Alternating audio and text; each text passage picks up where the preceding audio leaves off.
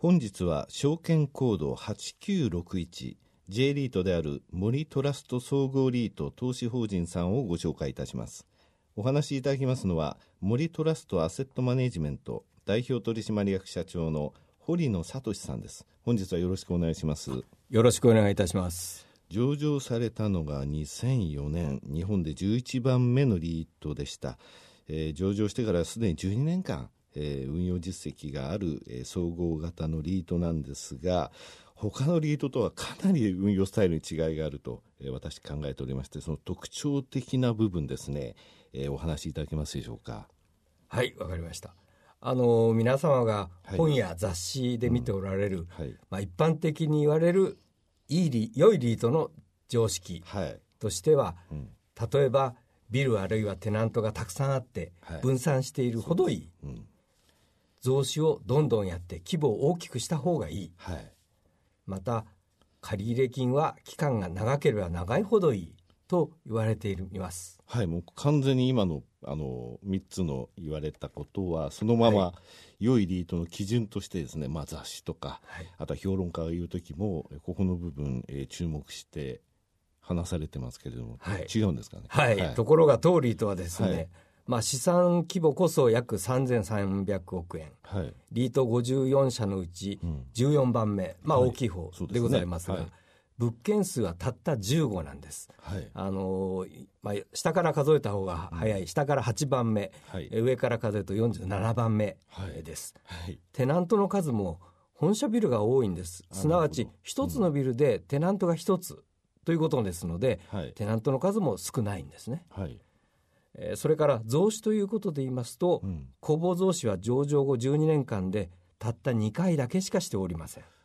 であの借入金の期間は長ければ長いほどいいというのは3つ目の話でしたけども、はい、御社は短いということですか？えあの平均期間は2.7年と、まあ、非常に短い方の部類だと思います。2.7年ですか、はい、あのリートとかですねあの不動産会社の説明会に行っても長くすることに成功しましたっていうのを胸張って言われるのが普通なんですけれども、はい、そういうことではなく御社の場合は2.7年と短めにあえて意図的にされてそうです。あえてということです。あのこれは長ければ長いほどい。いと言えばいいんですけれども、はい、これはあまり信用力が高くないところはですね、はい、長く借りれるっていうことで胸を張れるんですけれども長いく借りるとどうしても金利は高くなるんですね。うんはい、それはそうですね。ですから我々はあえて短く借りてすなわち低い金利で、うん、えー、まあお金を借りて1円でも多く投資家の方に分配をしようとそういう方針なるほど裏を返せば信用力が高いのでってことをおっしゃりたいですその部分はじゃあ後ほど、はい。えー、お伺いするとしまして。そうですね。はい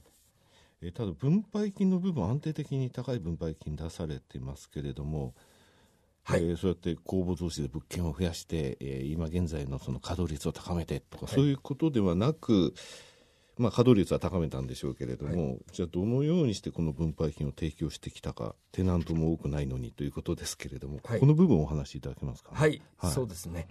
あのー、まあ、このなぜこれができるかっていうことを我々はご説明したいなと思ってます。であの最近の例でですね、はい、我々3つのビルを売却をしております、はいはい、この3つのビルっていうのは、えー、失礼な言い方になりますけれども先ほど言われた本社が入っていてつまり、えー、たくさんのフロアを借りてくれてる、はい、そこは抜けたビルを売られたんではなかったですかはいそうです、はい、あの3つのビルというのは具体的に言うと、はい、1つは東京にある銀座のビル。これはあのかって日産自動車の本社のビルでした、はい、それから2つ目が、はい、同じく東京にあります三田のビル、はい、これも日立製作所さんの子会社が本社として構えておられました、で3つ目が大阪丸紅ビル。これはもう名前の通り大阪でかって商社が本社を構えていたビル、この3つです、でビルはいずれも築30年以上の古いビルだったので、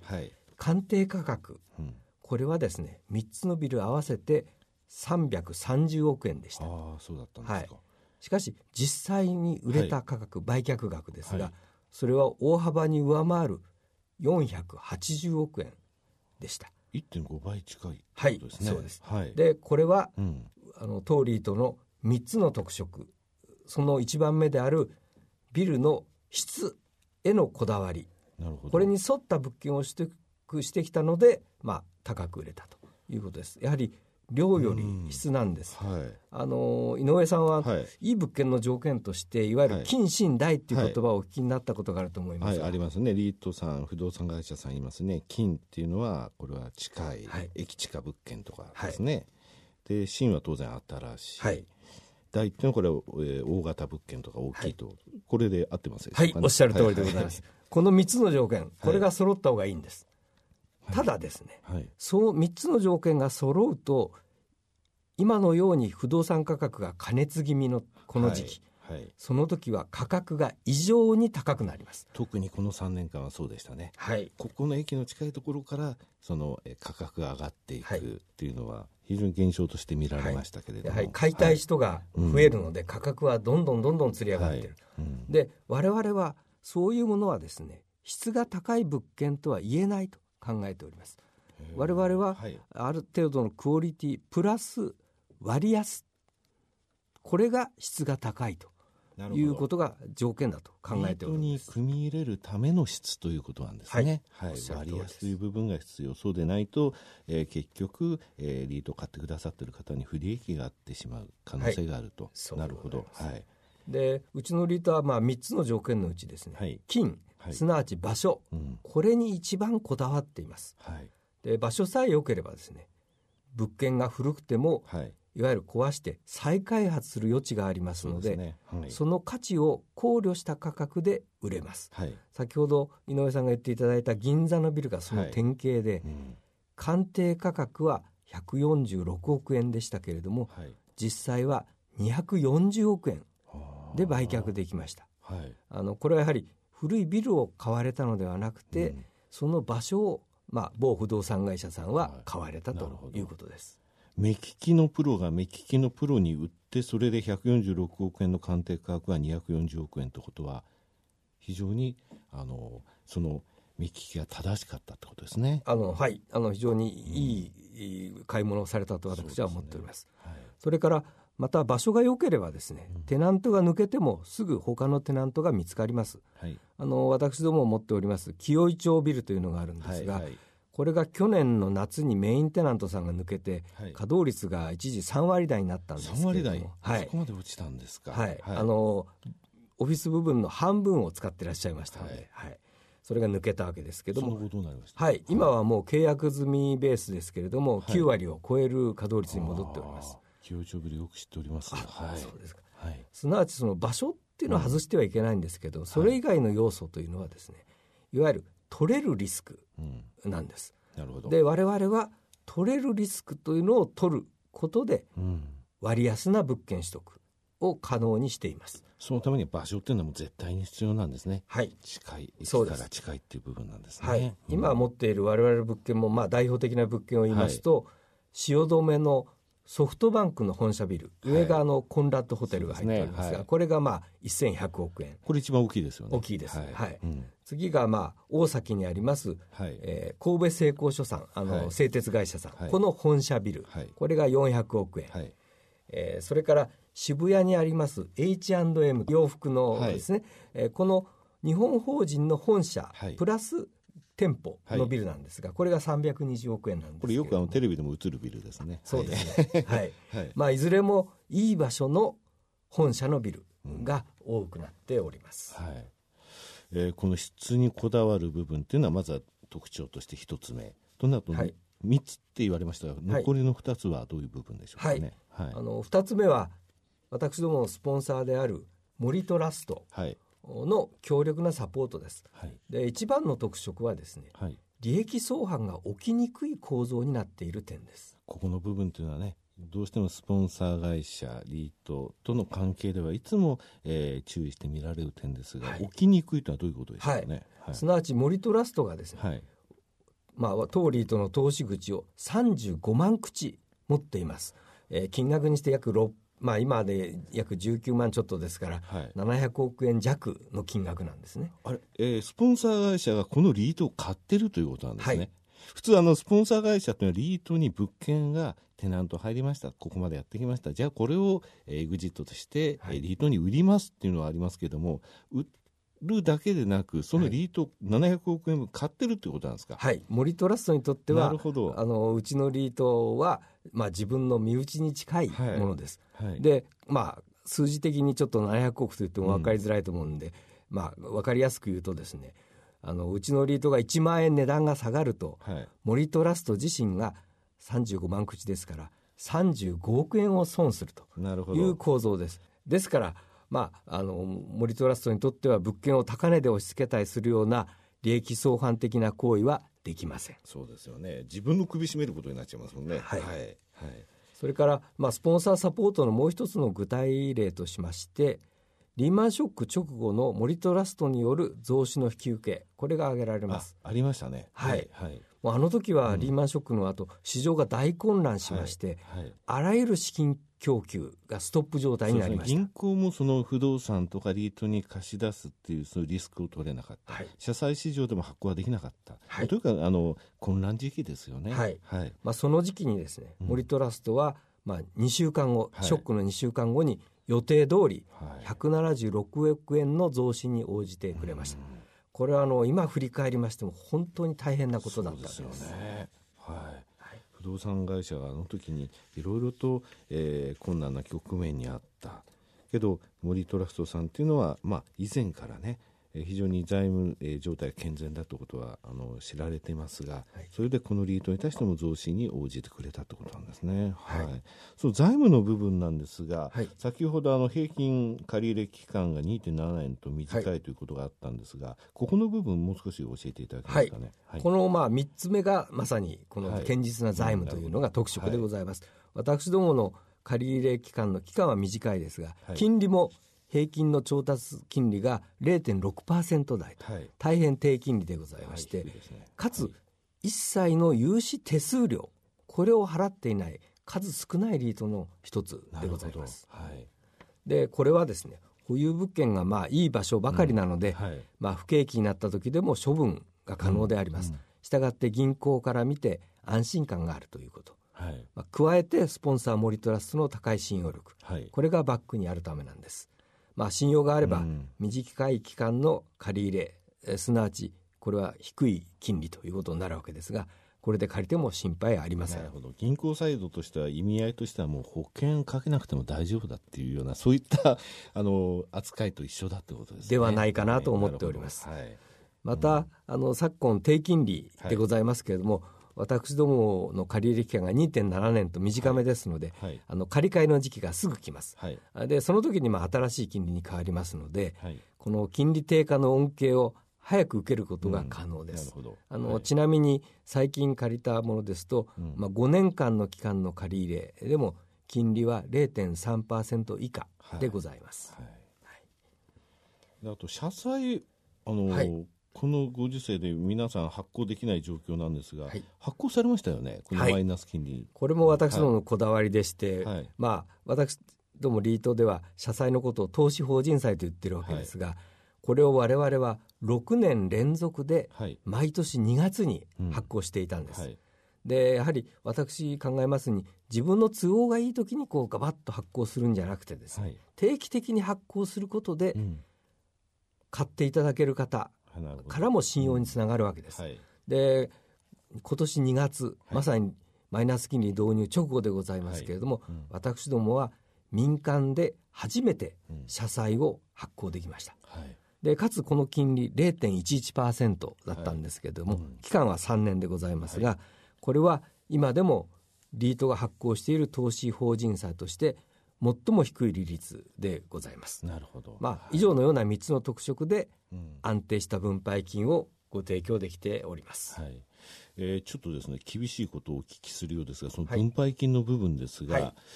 えー第28期ははい。3520円と、はい。えー大きく分配金が減少してるんですね、はい。直近の。これあの先ほど言われた3つのビルの売却の部分っていうのは影響してるんですか？はい、そうでございます。はい。あの前の期4530円だったんですが、はい比較して1010円減っています。ただ先ほど申し上げました物件の売却益分これが約1200円分はい。ありますので、あ前期その部分が乗っていたってことなんですはい。ね。それを除けば若干ですけどもうん。増加しています。はい。で実は今期についてもですね、あの先ほど言いました一昨年開しました清井町ビル、はい、これの大口のテナントが抜けて入居率が下がった影響が残ってるんですけれども、はい、あの売却影響内部留保をした分がまだ11億円残っておりますので、はい、それを取り崩して安定的に分配金をお支払いしたいと考えております。うん、で取り崩し額ですが2億5000万1億3000万円と減らしつつ、3550円、うん、その次の期が3570円と、はい、増加基調で分配する予定にしております。なるほど。目利きが良かったので売却益が出た。それの一部を内部留保にすることによって、はい、テナントが抜けた時でもこういうショックのところにちゃんと当てることができてなおかつその、えー、分配金を払ってるうちにちゃんと、えー、入居率についてもここまで上げてきたということですね。そうでございますね。まあ、枚数稼働の目処もついてきましたので、はい、定常的には取り崩しなしでもこの水準の分配金を達成できる可能性、うん、あなるほど。これがまあ高くなっております。となると内部留保を取り崩さずにもこの数字が出せる可能性が高まっているということですね。はいそうでございます、はい、えー、今後のマーケットについてですがどういうふうにお考えでしょうか？はい。あの全体感としては今の世界情勢と一緒で、はい、一言で言えば足元は明るいんですが、うん、不透明感、はい、これがどんどん増しつつあるという状況でございます。うん。うんあの不動産マーケットということを考える場合ですね、はい、あの2つに分けて考える必要があると思ってます、はい、すなわち物件を買う売る、取得のマーケット、はい、それからテナントさんに賃料をいただく賃貸マーケット。そうですね。はい、うん、でまず取得のマーケットでございますがこちらはですね、まあ今昨今インバウンドを受けたホテル向けのホテル用地を筆頭にですねいい場所はどんどん上がっています。すね、まあ、バブルと言ってもいいかもしれません。はい、はい。で、これはですね、この現象というのは、今持っている資産の価値が上がるという点では非常にいいことなんですけれども、はい、新しく物件を買うということを考えると、はい、長い目で見て、今この値段で買ってもいいかどうか、正直迷うところでございます。はい、えー、ただ、目先上がっているんですね。はい、したがって、その短期的に見るともう早い者勝ちといいますか、買った者勝ちという状況なので、え非常に悩ましいところでございます。リーマンショックの2年前も買ったもん勝ちって言われて年度末の決算の時は不動産会社はどれぐらいその来年建てるための用地を取ってるかっていうのでアナリストの評価高かったんですけど結局その後ああいうことになりましたもので。そうですね、はい、あの若干自己宣伝させていただきますと我々はそのミニバブルの時にオフィスを一軒も買いませんでした。うんはい、で他方賃貸マーケットですね、はい、賃料。もう一つの市場の方ですね、はい、こちらはですね賃料は着実に上がっております、はい。その点は明るいところです、うん、でただ思ったほどあるいはもうビルのその価格の値上がりほど。取得したりするのの、えー、価格の上昇度に比べれば、はい、賃料の、えー、上昇っていうのは緩やか緩やかです。そうです。ね、ですから、まあ、表現すると薄明るいっていう感じでございますかね。はい、はい。ですから全体グローバルではですね、イギリスの EU の離脱とかテロとか、うん、まあ移民宗教問題とかとにかく不確実性が高まってるっていうのを指摘する投資家が非常に増えております。はい、で日本ではですね、まあ、当面オリンピックがあるあるいは消費税が先延ばしになったとか、はい、まあ一過性のカンフル注射みたいなものがありますんで、はい、一応元気なんです、はい、ただ中長期的には気をつける必要があると思っております、そういった中で、うん、その危険すなわちリスク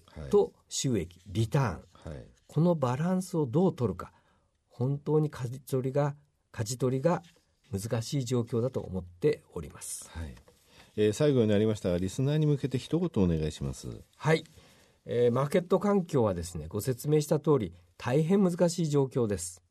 その中でトーリーとはどちらかといえば慎重な姿勢をとっております、はい、まあリートとしてですね取れるリスクは取りますが中長期的に見て取れないリスク、はい、これはあえて取らない、うん、という方針です、はいえー、ご説明いたしました通り当社は場所へのこだわりを持っておりましてかつ堅実な財務戦略これによってダウンサイドに強いリートを目指しております、うん。実際にリーマンショックを乗り越えてきました、はい。